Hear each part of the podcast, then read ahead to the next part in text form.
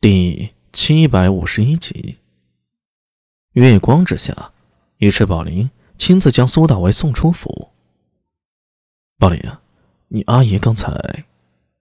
呃，我也搞不懂他，有时候就显得心事很重，也不与我说。尉迟宝林挠了挠头，大概阿姨还想上战场吧？你说的是真的？我阿姨呀。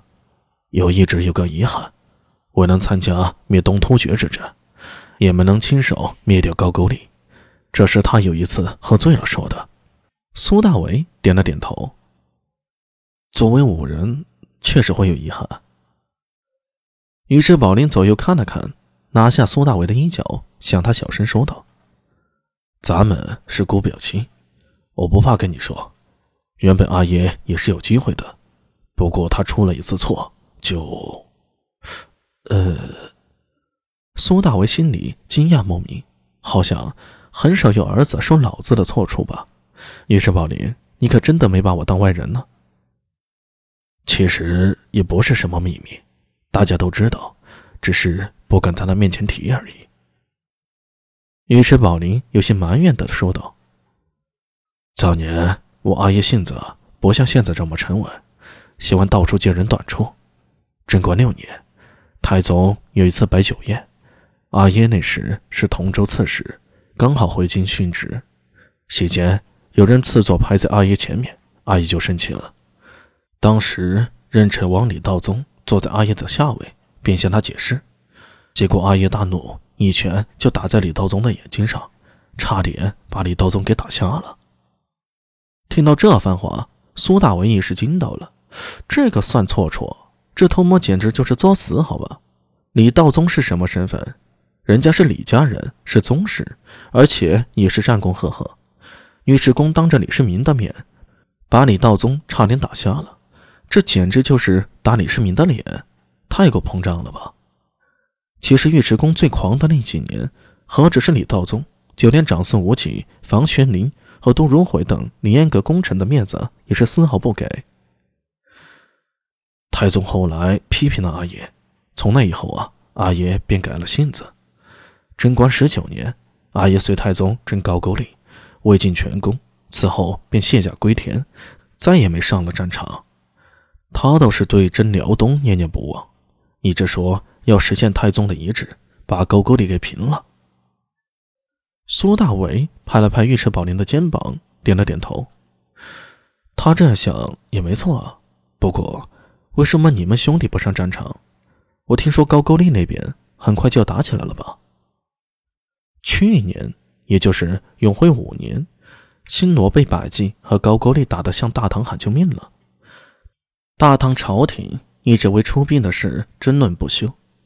赵国公长孙无忌是反对出兵的，理由是边境上西突厥阿什纳赫努的威胁更大，而且没必要为救新罗劳师远征。李治虽然一直没表态，但是许敬宗等人都跳出来说要教训高句丽，还把太宗李世民征高句丽的旧事搬出来了。明眼人都知道，许敬宗等人背后必是得了陛下的授意的。本来这事还没有定论，但是经过上元夜突厥狼卫和高句丽细作偷入大明宫之事，出兵也是板上钉钉的。只看是先打百济高句丽。还是先对付西突厥的阿什纳赫鲁。想到这里，苏大为忽然发现一个问题：自己似乎对朝中的事开始有兴趣了，至少对朝廷中的一些动向都能摸清楚了。看来人确实会随着环境而改变的。摇了摇头，他收回了这个念头，随即又想到：难怪长孙无忌没空理会自己，他最大的精力牵扯。要应付来自成年后威仪日盛的李治，上有大唐皇帝想要掌回权力，下有无数世家寒门想要从关陇贵族那儿把权力抢回来。长孙无忌如今呢，只怕也是焦头烂额的吧？阿米，你不是不知道。于是宝林有些愤愤不平地说道：“我倒是想上辽东，可惜陛下一直不准。这次听说朝廷要用兵。”我又跟阿爷提了，但是阿爷也没理我。你说这是不是怪事啊？他打量了一番苏大为，有些酸溜溜的说道：“今天阿爷说要保你入军真军功，你不知道我有多羡慕，真不知道谁才是他的亲儿子。这种混账话少说，小心姑丈抽你的皮。”苏大伟吓了他一句，像尉迟宝林这种嘴上没把门的，还真怕他泄露点什么出去。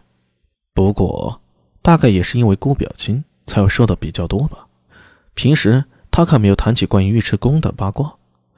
永徽六年春，高句丽联合百济、漠河进攻新罗，攻占其北境三十余城。